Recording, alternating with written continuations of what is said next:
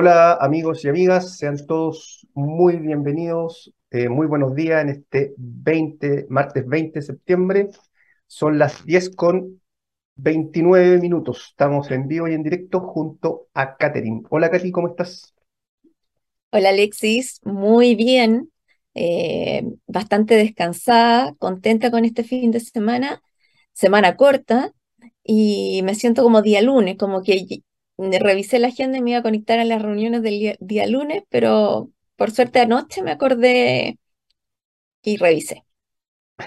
Excelente, sí, estamos todos así en 18, semana corta la, sí, la semana pasada y esta semana también, así que todo muy concentrado.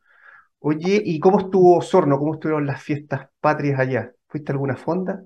Oye, estuvo, Osorno estuvo histórico realmente histórico porque em, no, yo me fui al campo, que queda muy cerquita de acá, y em, el día jueves, y nos levantamos el día viernes, y estaba todo nevado, pero mm. nevado así con gana y nevando.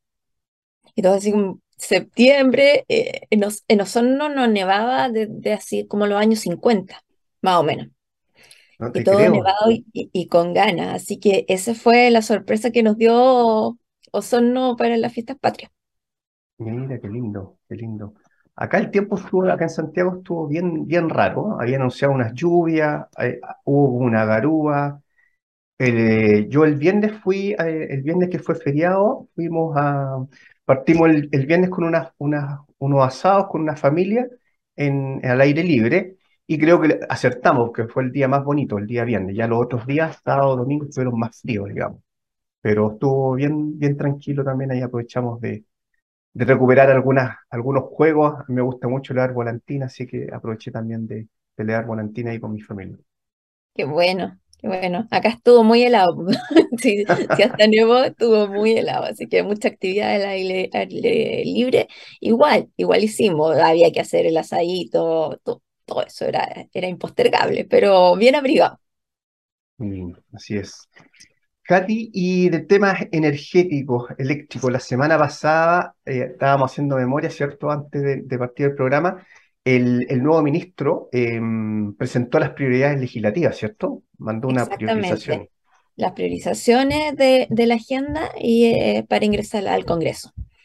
Y en ese sentido, em, a mí personalmente me parece muy, bien esa priorización, ya que la, agenda em, era súper amplia, hablaba de todas las cosas que necesitamos hacer, pero uno la miraba y no sabía por dónde empezar, ni si iba a tener tiempo para hacer todo lo que estaba propuesto. Entonces, esta priorización me parece muy bien. Hay temas muy relevantes y cercanos a nosotros, Alexi porque habla de acercar la energía a la gente. Y eso es lo que nosotros buscamos con el programa, eh, generar contenidos para que, las personas puedan ir sabiendo más de temas energéticos. Así que me siento aludida. Sí, estamos muy alineados en ese sentido, así que no, comparto contigo, es una, es una, bonita, un bonito objetivo, digamos, que, que, esté ahí nosotros haciendo aquí nuestro, nuestro pequeño aporte, granito de arena también a esa, a acercar la energía a, las personas. Así que eh, no, nos llena de, gratitud eso. Katy, ¿y a quién tenemos hoy día como invitada? Hoy día tenemos a Aura Rearte. Aura es una mujer eh, maravillosa que hace, eh, sabe mucho. Ella trabajó en la CNE bastante tiempo, luego estuvo en Asesol y eh, ahora está como independiente, como asesor independiente. Así que va a tener harto que contarnos y vamos a hablar de temas que no se habla mucho. Vamos a hablar de los recursos energéticos distribuidos, que eso se habla más, un poco asociado a la reforma de distribución, y también vamos a hablar de los sistemas medianos y aislados. Excelente, excelente. Tenemos un bonito programa. Entonces, amigos y amigas, manténganse en línea. Vamos a la primera pausa y volvemos con Aura. Adelante. Divoxradio.com. Conversaciones sobre innovación, ciencia y tecnología. Conoce toda nuestra programación en www.divoxradio.com.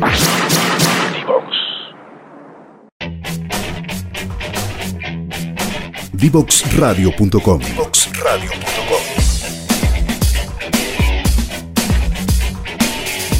Conversaciones que simplifican lo complejo.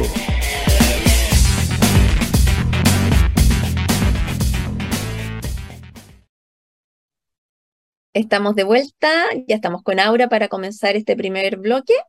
Bienvenida, Aura. ¿Cómo estás? ¿Cómo estuvo el 18? Hola, muy bien estuvo el 18. Muchas gracias. Estamos listos ya. Ya empezamos tempranito a la mañana, así que el 18 ya está olvidado. En la noche nos acordamos de nuevo. Muy bien. Hay que prepararse ahora para Navidad, ¿o no? No, por el 18 chico primero. Ah, no nos olvidemos de todas las efemérides importantes de este país. El 18, chico, muy bien. Sí, y, con- y para los que tenemos niños, Halloween viene primero. Ah, ¿de veras? po? sí, 31, ese fin de semana maravilloso. Sí, me encanta. Sí, es extra largo, así que se viene otro. Muy bien. bienvenida, Aura, y muchas gracias por haber estado aquí con nosotros en el programa, por estar con nosotros en el programa. Sí, pues sí, en vivo, en vivo. Eso me dijeron, ¿o no? Sí, Sí, estamos en vivo. totalmente en vivo. Die- Ya, 10:40. No me puedo equivocar. No, No, sí sí puede, se no equivocamos, pero lo- ahí lo vamos arreglando. Eh, Ahora, lo primero, preguntarte, ¿en qué estás ahora? ¿Qué estás haciendo? Si nos puedes contar un poco de eso. Tú saliste de Asesol hace un tiempo porque decidiste cambiar de planes, eh, hacer otras cosas. Entonces, eh, cuéntanos, ¿en qué estás? Em, sí, sí, salí hace solos, fue un, trabajo súper interesante y aprendí mucho en, en- fue como un intensivo, un intensivo en, en industria, así que en realidad fue, fue bien entretenido. Ahora, em, ahora estoy haciendo asesoría, eh, varios me han preguntado en qué. Y, y la verdad es que como que no tengo una respuesta rápida a eso, porque mm, hay, bueno, hay muchas cosas que sé, muchas cosas que he ido aprendiendo, en las que he ganado experiencia y que por lo tanto creo poder aportar un, un valor a, a- a explicárselo a alguien o a lograr que alguien avance con, con su negocio, con su proyecto. Em, pero creo que hay como dos líneas. Primero, todo lo asociado a conexión de, de proyectos independiente de la escala. Eh, ahí me gusta harto resaltar el tema NetBilling porque mm, eh, todavía es, es- todavía es chiquitito, lo vamos a conversar más en detalle, pero todavía, todavía es pequeño, parece que todavía no se necesita apoyo y yo pienso que mm, ahí en muchos casos es, es todo lo contrario. Hay un espacio gigante y, mm, y a mí me encantaría, o sea, estoy en, en explorarlo. Así que eh, haciendo, mm, apoyando a desarrolladores que quieren avanzar en esa línea. Y, mm, y bueno, también vamos a conversar de, estoy adelantando todo, pero estaba en el título, así, No importa. de, de sistemas medianos, que, mm, que también es un tema que em, no se entiende mucho, eh, no sabemos muy bien eh, por qué no están conectados al resto, por qué sí, y, mm, y todo eso, toda esa indefinición, incluso para quienes trabajamos en el mercado el- eléctrico o energético, es aún mayor para quienes quieren conectar sus proyectos de consumo o de generación en estos sistemas. Entonces ahí hay un espacio gigante de explicar, de entender y de ver la mejor estrategia, porque obviamente son mercados harto más cerrados que, mm, que necesitan de otras, de otras habilidades y de otros conocimientos que no aplican para el service. Exacto, sí. Interesante, ya vamos a abordar eso. Eh, vamos a hablar de medianos y, y aislados, ya que queremos que, que la gente los conozca, que sepa cómo funcionan, porque siempre estamos hablando de temas asociados al sistema interconectado central. Entonces queremos darle una mirada más allá, hacia el sur, que el país se extiende más hacia el sur y se extiende harto y se necesita electricidad también. Y también hacia, por, por muy increíble que sea, también hacia este y oeste. Eh, las islas son sistemas que por supuesto no, no, no, no es tan evidente, pero no están conectados al, al sistema eléctrico nacional. Eh, tenemos otras zonas turísticas súper importantes, San Pedro Atacama, por ejemplo, no está conectado, y, así. Y quizás cuántas otras zonas mucho más desconocidas, incluso para, para mí, digamos, con toda certeza, no, no, no, conozco cada uno de esos pequeñitos sistemas. Entonces, mm, o sea, siempre no, no, el, el, a lo largo es como lo que más vemos un gap entre lo lejos que podemos llegar hacia el sur y hacia el norte. Y como solo, no sé, la parte más ancha de Chile tiene 150 kilómetros, creo, o 200 kilómetros de ancho, entonces es medio menos difícil imaginar que hay algo que no conocemos a lo ancho. Pero, pero sí, hay mucho ahí que energéticamente está fuera de, de lo que vivimos quienes estamos en el CERN. Sí, no, de hecho en la primera temporada, ahora tuvimos una invitada que, em, que es de la isla de Pascua, ¿ya? Y ella es la gerente general de, de la empresa eléctrica y, claro, con una, una realidad muy especial de ese sistema que, como bien dices tú, es un sistema aislado y además estaba integrado, ¿ya? Porque tiene integrada la distribución, la generación, la transmisión y tenía también el sistema de desembarco, desembarco de, así como de, flete que, de, las embarcaciones, ah, Por, eh, por, por, un tema propio de, la isla, digamos, o sea, el combustible, no sé, el petróleo llega, no sé, en tambor, en recipiente, y todo ese proceso también estaba a cargo de, esta empresa y en particular de ella. Así que cada sistema aislado tiene su propia realidad y, y muy, muy interesante eh, en eso. Sasipa creo que se llama la, la empresa. Sasipa, sí. Sasipa. bueno, ya que partimos por ese lado, eh, expliquemos un poco mejor y cuéntenos ahora qué es un sistema mediano, qué es un sistema aislado y más o menos dónde se ubica.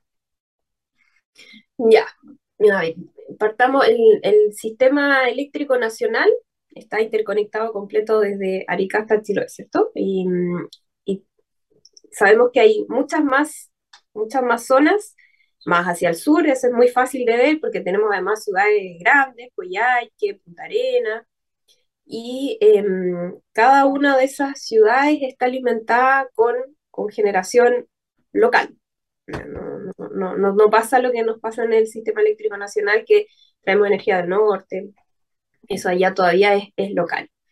Em, entonces, por ejemplo, Punta Arenas Punta Arenas como un poquito más amplio, no solo, eh, no solo la ciudad, de hecho es el sistema mediano de, de Magallanes. Em, ese es un sistema mediano. ¿Qué características tiene? Para ser un sistema mediano tienes que cumplir con cierta cantidad de, de potencia instalada, pero no es un automático. Entonces, si parte una ciudad chiquitita o una industria pequeña en alguna parte, con lo más, lo más clásico, no lo ideal, pero lo más clásico, con sus motores, su generación propia, y empieza a crecer, a crecer, a crecer, hasta que en algún punto ya es necesario em, que, em, que, sea operado por, por, un tercero y además el, el, cómo se empieza a pagar esa energía. Porque em, además de que contamina mucho, la generación en base a diésel eh, es muy cara, ¿cierto? Entonces, Ahí se dan una serie de factores. Normalmente los sistemas aislados están en zonas aisladas y por lo tanto reciben, reciben subsidios por parte de los gobiernos regionales o las mismas municipalidades. Em, la misma, en general las municipalidades los operan y el subsidio viene de los gobiernos regionales. ¿cierto? Entonces con eso se logra tener energía para las personas que viven ahí y para los, para los, los procesos comerciales que pueden haber, eh, industrias más grandes en general tienen como su propio sistema aislado dentro de este sistema aislado, em, pero así parte. Entonces empieza a crecer, a crecer, a crecer, y en algún momento, em, para regularizar y para que, em, para que el, eh, el, subsidio de alguna forma tenga, tenga alguna organización, o sea, un, un barril sin fondo, entonces, para pasar a tarificar estos que sean sistemas medianos, hay un proceso que no está completamente regulado. Y esa es una de las principales dificultades hoy. Hay, creo que, mm, me imagino que varias personas que conocen de los sistemas medianos saben que hay varios proyectos de ley que están hace tiempo em, y que no, no han logrado avanzar y que buscan regular precisamente estas áreas Es decir, ¿cómo desde que supero el límite, desde que supero el límite de capacidad instalada, inmediatamente se transforma en un sistema mediano? Por supuesto que no, porque hay que pasar a un proceso regulado. Una dificultad eh, muy importante es que eh, las instalaciones de las casas en general no están regularizadas. Entonces, eh, todos nosotros, quienes estamos conectados en el CEN y también en los sistemas medianos, em, tenemos una instalación eléctrica que está certificada por de alguna forma, ¿cierto? Muchas veces nosotros em, alargamos el enchufe, alargamos la mitad de, de, la conexión eléctrica a la casa y no le avisamos a nadie, cosa que no deberíamos hacer, pero no le avisamos a nadie, pero formalmente todo eso está regulado, las protecciones que hay en las casas, etcétera. Entonces, los sistemas aislados, como normalmente parten como les contaba, no hay ninguna, no hay ninguna fiscalización ni tampoco información respecto de, cómo construir. No hay, no hay un estándar, ¿cierto? Porque no estamos hablando de construir una inmobiliaria que está construyendo, sino que familias que mm, probablemente con mucho esfuerzo logran construir sus casas y, armar la instalación eléctrica em, no necesariamente regularizada. Entonces, esa es una dificultad súper importante, que, mm, que para que sea un sistema mediano y que por lo tanto haya una empresa distribuidora, porque sí, los sistemas medianos tienen las mismas empresas distribuidoras con los mismos derechos y obligaciones. Em, para que pase todo eso, la empresa ahí se hace responsable de la seguridad y calidad del servicio. Y para, para dar ese paso, eh, les interesa que eh, esté regularizado eh, las instalaciones de consumo. Entonces, ahí hay una dificultad súper importante que cuando se quiere hacer eso, en general las familias no, tienen los recursos como para, como para hacer este, esta gestión y, ahí empiezan los problemas que, de dónde salen, ¿cierto? Porque por supuesto que a todos nos gustaría que la calidad del suministro que están recibiendo estas familias pudiera mejorar y para eso es necesario hacer toda esta regularización. Y, ahí vamos, entramos en, en qué lo pagan. Pero el sistema mediano sí es un sistema que está regularizado, en donde se pagan tarifas que están eh, definidas, donde se hace un VAT para valorizar la distribución y muy distinto al sistema eléctrico nacional, la CNE hace una planificación de la generación, a, cada, cuatro años, digamos, hace una, una planificación de la generación, la transmisión, y así es como se expande el sistema. Y tiene además la gran particularidad que como son sistemas pequeños, esto se hace a través de costos medios y por lo tanto no, no hay un sistema marginalista. Este, este realmente que no hay un sistema marginalista, porque no es como, em, em, voy a cambiar un poco de pero hay una confusión súper importante ah, cuando decimos que no queremos valorizar las energías con, con, gran inserción de renovables, no queremos valorizarlas a costo marginal, pero mantener el sistema marginalista ya. Esa es una cosa. En los sistemas medianos no hay ese sistema marginal. Está todo a partir de costos medios, o sea, de promedios de eficiencia. Y ese cálculo lo hace la CNE cada cuatro años, ahora están en proceso, y ahí definen las centrales que van a estar durante esos cuatro años, las centrales de generación, y eh, se les paga el costo medio. Perfecto.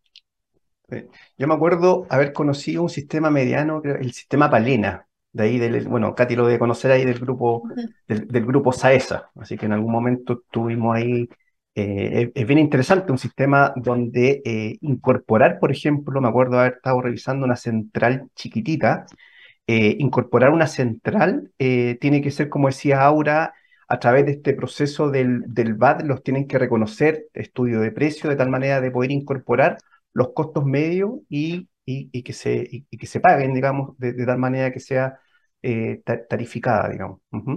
Ahora, eh, ahora yo tengo una consulta. En, cualquier sistema, eh, para pasar a un sistema mediano, necesariamente tiene que haber una empresa distribuidora, tiene que conformar una empresa distribuidora o no necesariamente.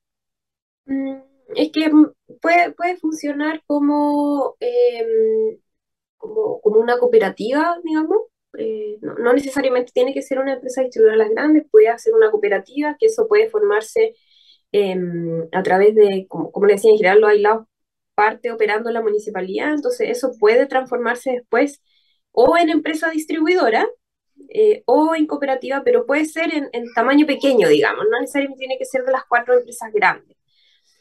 Y, y claro, eso tiene, por un lado, tiene, tiene la ventaja, el que sea una de las empresas grandes que ya, ya saben cómo funciona el negocio, eh, pero también sabemos que hay una enorme desconfianza en torno a las empresas distribuidoras. Entonces, eh, tal vez en los casos en que se está en los que no ha sido fácil, el pasar de, de, sistema aislado a uno mediano, tal vez puede ser una mejor estrategia eh, el que esto quede en, en, un resguardo local, o sea, a través de una empresa creada por la municipalidad eh, o, como una cooperativa que, es, lo que vemos funcionando en, en, hartas, digamos, atienden a pocos clientes las cooperativas, pero tienen zonas geográficas igual importantes, precisamente porque están en las zonas rurales con menor concentración de clientes. Entonces, eh, ahí existe la figura.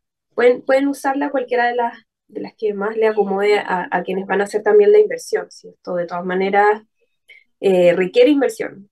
No, no, es cosa de pasar de aislado a mediano y, y, está. Hay que invertir en temas de facturación, eh, de, de, información, no, no porque se trate de ocultar la información para nada, sino que porque simplemente no están generados esos procesos. Entonces, el habilitar sistemas de pago, todo eso tiene un costo. Sí, muy interesante, Aura. Eh, quería dejar, hacer como un cierre de este primer bloque, comentando que sí, ya se pasó el tiempo, y comentando que en el fondo, eh, muy importante lo que mencionó Alexi y lo que estás comentando tú, porque hay gente que, que quiere hacer inversiones en los sistemas medianos, por ejemplo, y no sabe cómo conectar sus centrales. Y en ese sentido, tal como dijo Alexi, tienes que pasar por el proceso de la CNE. O eh, existe otra, otra opción que es conectarse sin proceso y desplazar generación diésel. Recalcar que en estos sistemas se genera mucho con gas y con diésel. Ahí, si bien hay inserción de renovables, no es mucha. Entonces, eso es bien, bien importante. Y ya, se nos fue el tiempo, así que nos vamos a la pausa. Divoxradio.com Conversaciones sobre innovación, ciencia y tecnología. Divoxradio.com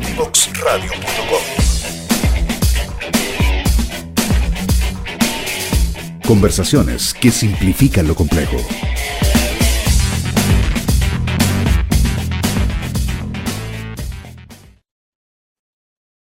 Hola amigos y amigas, estamos de vuelta aquí en el programa Punto Conexión. Estamos con Aurea Rearte, ella es asesora en temas energéticos, ¿ya? Y estábamos hablando, quedó pendiente ahora del primer bloque, eh, respecto a las oportunidades, creo que algo comentó Catherine, respecto a las conexiones tan de moda ahora de proyectos de hidrógeno. Cuéntanos un poquito de qué oportunidades o cómo se deberán conectar los proyectos de hidrógeno en este sistema eh, mediano de Magallanes. Sí, sí, porque, ¿por qué es tan interesante eh, ahora el tema mediano? Precisamente por eso, porque se ha hablado mucho del potencial que hay, el factor de planta maravilloso que podemos tener en, en esa zona con, con aerogeneradores. Entonces, eh, alcanzamos a contar que hay un proceso que se hace cada cuatro años y ese, eh, si tú estás ahí dentro, digamos, te garantiza un te garantiza una rentabilidad sobre tu inversión, así que ese es como eh, el camino, eh, para nada fácil, pero el camino seguro. Y hay otro, hay otro formato en donde tú te conectas, como comentaba Catherine, eh, te conectas y te pagan en función de, de la energía que desplazas. Esto también es, es, es, un parche, porque no, no, fue, no fue diseñado así, ¿ya? Pero pero sí pasó que habían interesados en, en, conectar proyectos con menor costo de, de producción de energía que eh, el, el, gas en Magallanes y el diésel en el resto de, lo, de los medianos.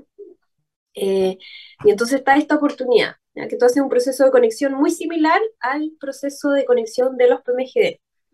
Eh, muy similar porque, porque en realidad se tomó esa idea para, para escribirla acá como algo que que funciona. O sea, podemos tener hartos comentarios respecto a ese proceso, pero sabemos que funciona.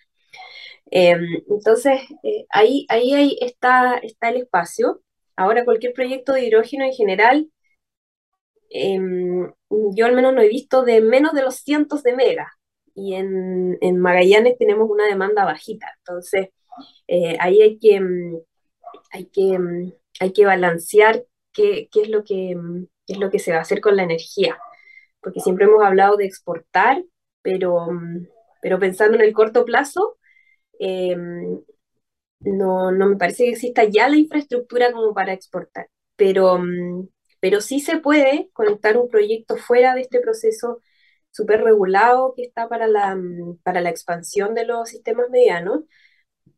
Y em, es un proceso que ya ha funcionado. Los resultados también eh, por parte de quienes han conectado proyectos en esta modalidad es que, ok.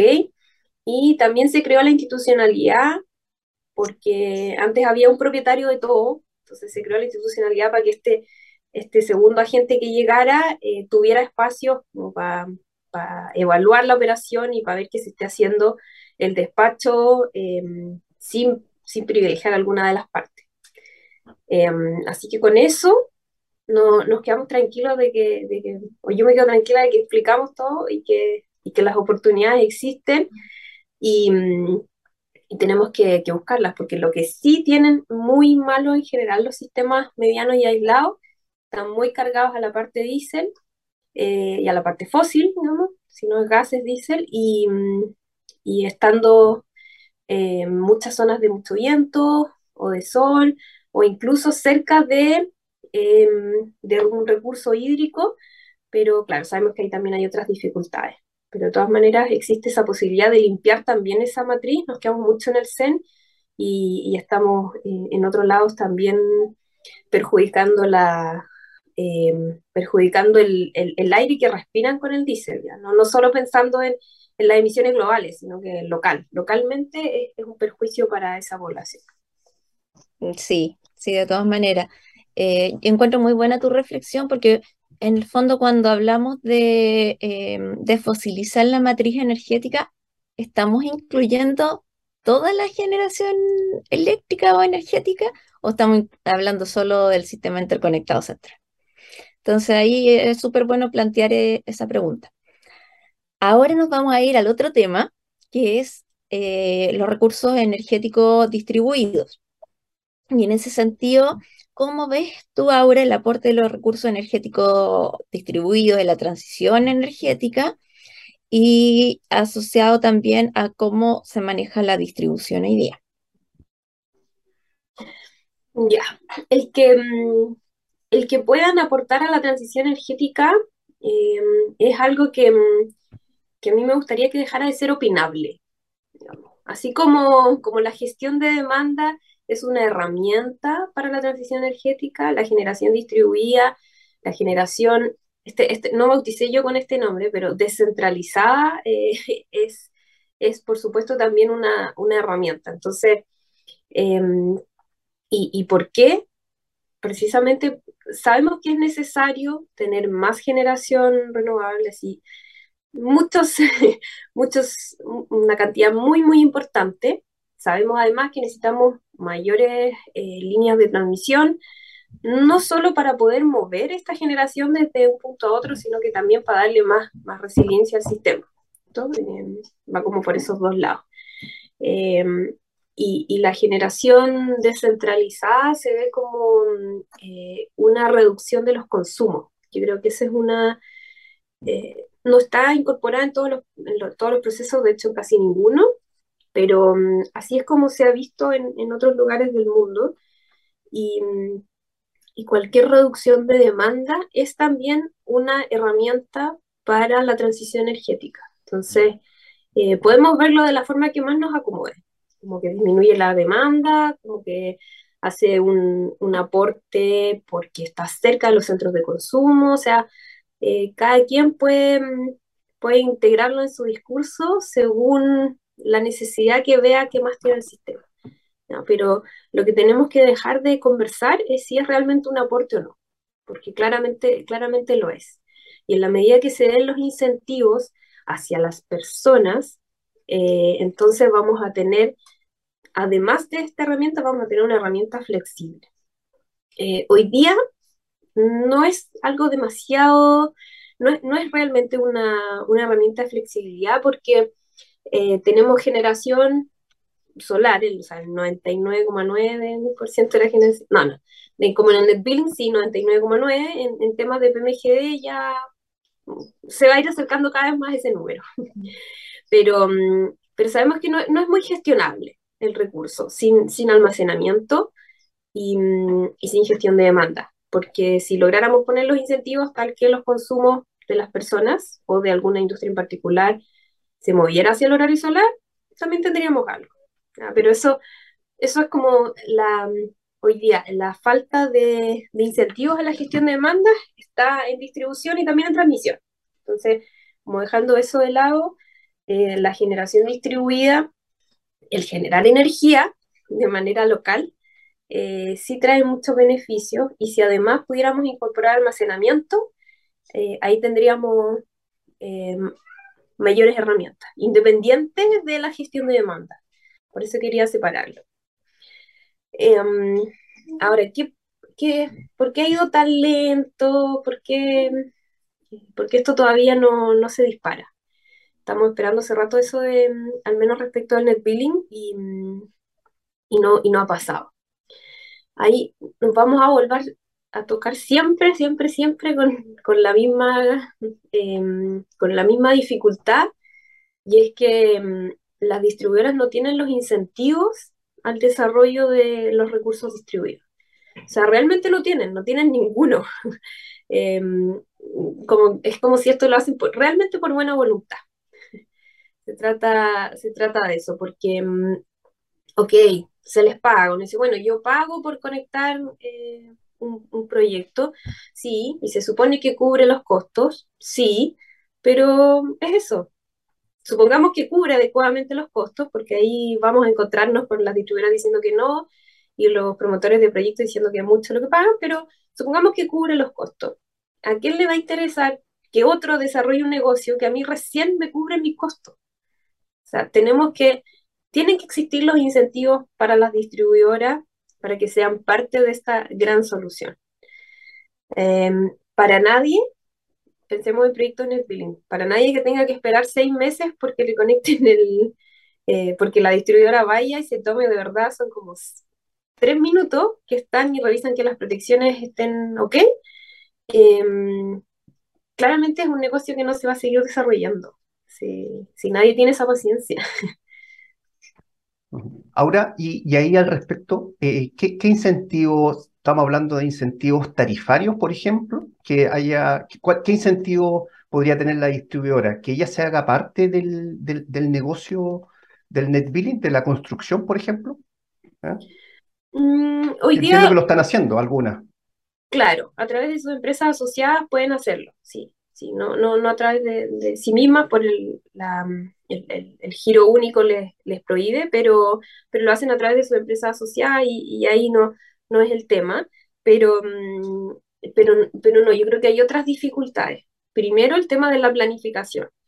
Que la planificación se haga solamente por demanda es, es, un, es realmente un desincentivo, porque mm, en vez de poder planificar el sistema, asumiendo, o sea, la, la expansión de, las de las redes de distribución, asumiendo que va a haber generación en ciertos puntos, eh, entonces cuando hay generación en esos puntos, eh, tienes que rehacer la red. Y todo en base a parches, porque no hay ningún reconocimiento tarifario al hacer, eh, al, al, tener como holguras. Entonces, eh, terminas haciendo la red exactamente para, exactamente, pero para lo que se necesita y después tienes que ampliarla y tienes que cobrar por esas ampliaciones y tienen que quedar como debajo de la alfombra, porque mmm, tampoco después las puedes valorizar, digamos, es, algo que realmente no, no funciona. ¿sí? Eh, pero yo creo que eso, la falta de planificación, eh, considerando los recursos distribuidos, es uno de los principales problemas. Y eso solo se va a poder hacer con, con cambio de ley.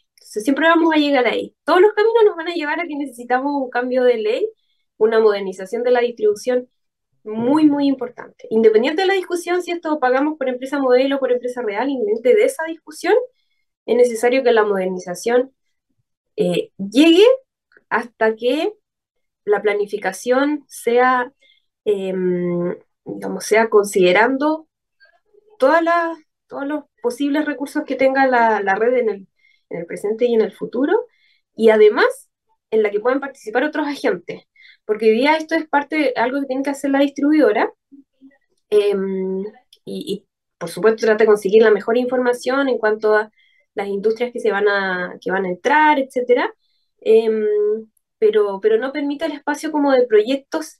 Si alguien quisiera desarrollar un proyecto en particular, por ejemplo, un, un condominio, em, que además de tener paneles en los techos de las casas, tuviera, por ejemplo, una batería importante y pudiera entonces gestionar así, eh, tener una calidad de servicio distinta, por ejemplo, para esos vecinos, porque quisieran tener una mayor calidad de servicio.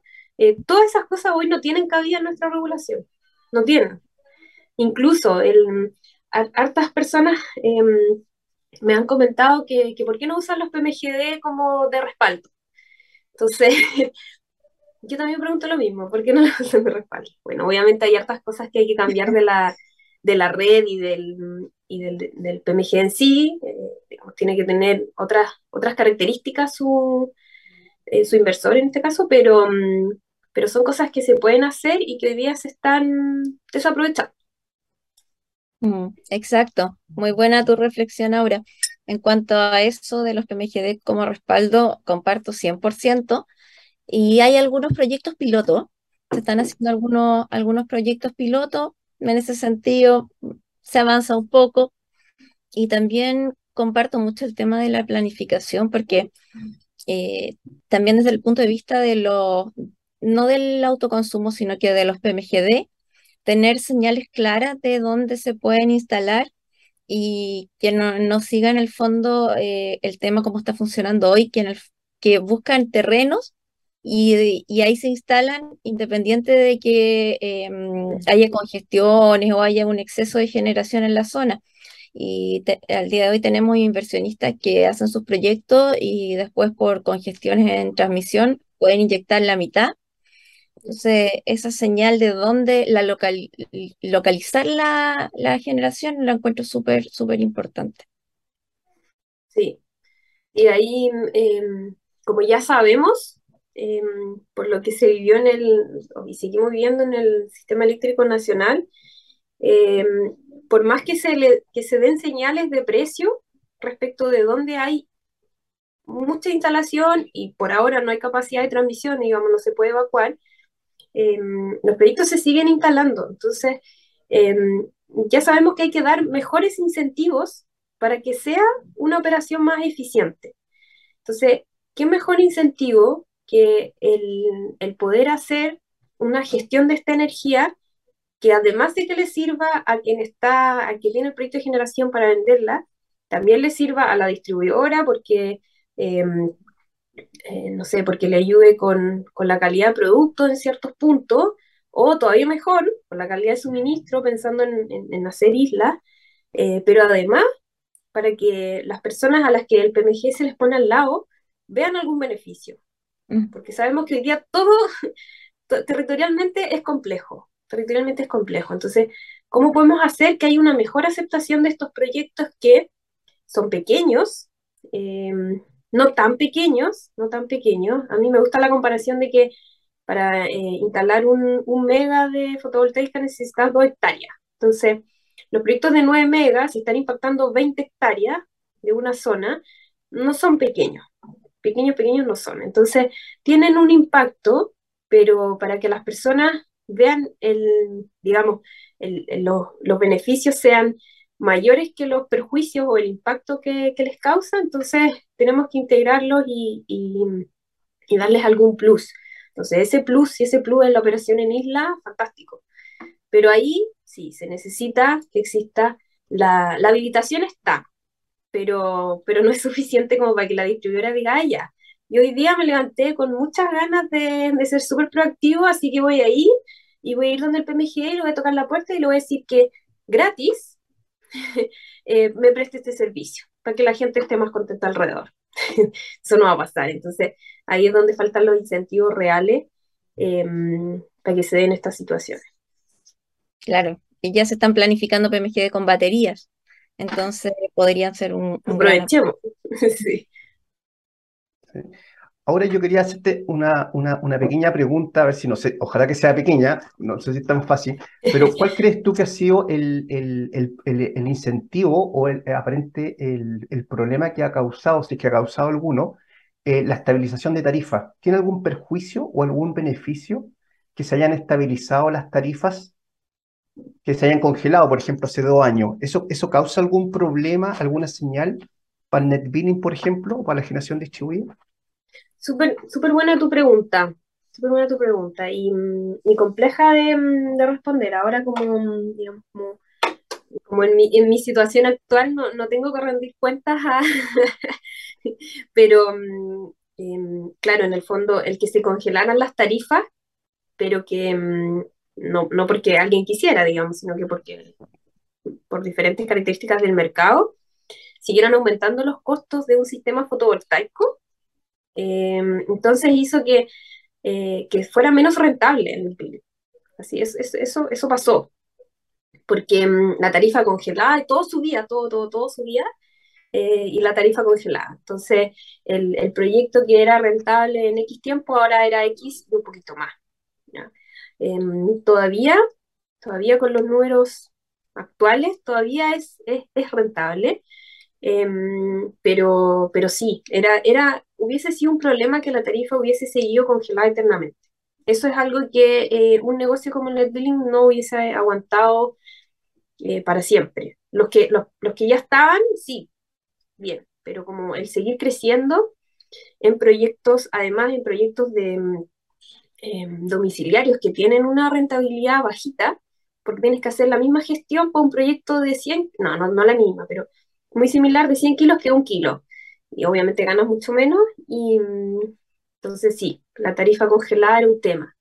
Y, de hecho, yo mm, me acuerdo y dije, pero ¿por qué no está en todos lados una, una propaganda que diga, oye, las tarifas de los clientes industriales desde el 2023 van a aumentar en un 40%? ¿Por qué no están como locos los vendedores de Netflix diciéndole a todas las industrias, onda, esto va a ser, pero demasiado rentable. Y, bueno, al poco tiempo empezaron a salir algunas empresas que efectivamente decían, protégete del, del alza de tarifas. Y, pero, pero bien, o sea, eso debió haber sido, creo yo, una iniciativa no solo de un par de empresas que, que se les ocurrió, sino que desde el mismo gobierno. Si esto em, debió, el, primer, el primer eh, proyecto de ley eh, para este, para este PEC 2 tenía unos incentivos a la eficiencia, pero claro, no, no fue algo que se conversó porque, eh, como en muchas de estas discusiones, hay mucho de, mm, hay mucho de política y poco de cálculo. Entonces, em, no, no se le dio importancia a eso, al que, ok, las tarifas van a aumentar, oye, pero aquí hay una forma en que tú haces una inversión o no, porque también está en modelo ESCO, entonces no haces, inviertes cero y em, obviamente la, empresa que, hace la inversión necesita una, rentabilidad, pero, pero quitado eso, es, un beneficio para ti como usuario. Así que mm, súper interesante ese tema. Sí, no, muy, muy relevante. Yo creo que ahora se va a activar con el PEC 2 y sobre todo los grandes consumos donde todavía eh, está pendiente lo que dices tú ahora, de alguna manera dar una señal de que políticamente no es muy bueno decir que los precios van a subir y van a seguir subiendo, pero ahí se genera también una oportunidad para, para estos proyectos de distribuido y de, net billing. Yo creo que se va, se debiera potenciar mucho más ese, e, ese aspecto. Así que, mm, Katy, Aura, se nos fue el segundo bloque de entrevista. Volando. Volando, sí. Agradecer tu tiempo, eh, tus conocimientos, Aurea, por haber compartido unos temas que no se hablan mucho, sistemas medianos, sistemas aislados y, eh, y estos sistemas distribuidos. Así que agradecer Katy, para cerrar con Aura. Muchas gracias, Aura. muchas, gracias, a ustedes por la invitación, el tiempo también, y, sí, pues aprovechemos de, conversar de esto y, ojalá em, y ojalá sirva. Eso, eso, es como, al menos conversábamos antes de que, qué podemos decir. Bueno, digamos cosas que, que permitan que, que, sigamos avanzando en la transición energética. Exacto. Sí, eso es un gran aporte. Muchas gracias, Aura. Muchas gracias, Aura. Amigos, vamos a la última pausa y volvemos con Katy. Chao, Aura. Conoce toda nuestra programación en www.divoxradio.com.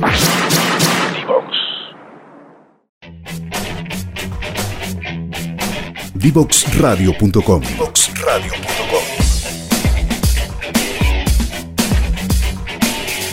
Conversaciones que simplifican lo complejo.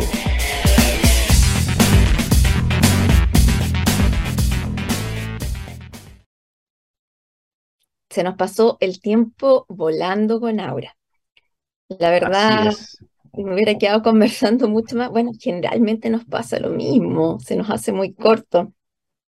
Así es, suele pasar volando el tiempo. Muy interesante eh, la conversación con, con, con Aura. Em, mira, yo me quedo con, con lo último de, de, todo lo que habló, eh, una de las reflexiones, me quedo con efectivamente las oportunidades que hay, en particular para la generación distribuida, para el net billing. Y si bien, como decía Aura, eh, por ejemplo, la estabilización de tarifas causa ciertos perjuicios o causó ciertos perjuicios, ¿ya? Por otro lado, también genera oportunidades, ¿ya? Y el hecho de que las tarifas, sobre todo en ciertos consumos mayores, eh, vayan a subir, ¿ya? Y vayan a subir al menos por la próxima década, eh, genera también un espacio de nuevos negocios, nuevas oportunidades que yo creo que no se están aprovechando lo suficiente. Sí, tal cual, Alexis, coincido contigo. Y desde el punto de vista del, del primer bloque, indicar que, que la matriz energética no es solo la del sistema interconectado central, si bien hay consumos menores en, en la zona sur y, como decía ahora, en islas, en San Pedro de Atacama, que también es, es un sistema aislado, eh, se consideren, y la verdad es que eh, en general se, eh, la generación es diésel. bueno, en Magallanes hay más gas, pero es diésel, entonces invitar a la gente a que, hay una grandes oportunidades de inversión en, esos sistemas. Así es, poco se habla de eso, así que a ver si tenemos más invitados a, conversar y, y, y, a mostrar, a difundir también lo que dices tú, Katy, los sistemas aislados, los sistemas medianos. ¿ya? Yo creo que también son muy importantes, no solo hablar del, de acá del sistema interconectado nacional, digamos, del, del CEN, sino que también como decía Aura, Chile va más allá de tanto a lo ancho como a lo largo, ¿cierto? Exactamente, sí. Así que eso, un muy buen programa. Muchas gracias, Catherine. Y creo que para el próximo martes no tenemos aún invitado o invitada confirmado. Pero, amigos y amigas, manténganse eh, con nosotros. Muchas gracias por seguirnos, por estar acá con nosotros en Punto de Conexión. Y, eh, Katy, te deseo una muy buena tarde, buena semana corta. ¿Ya?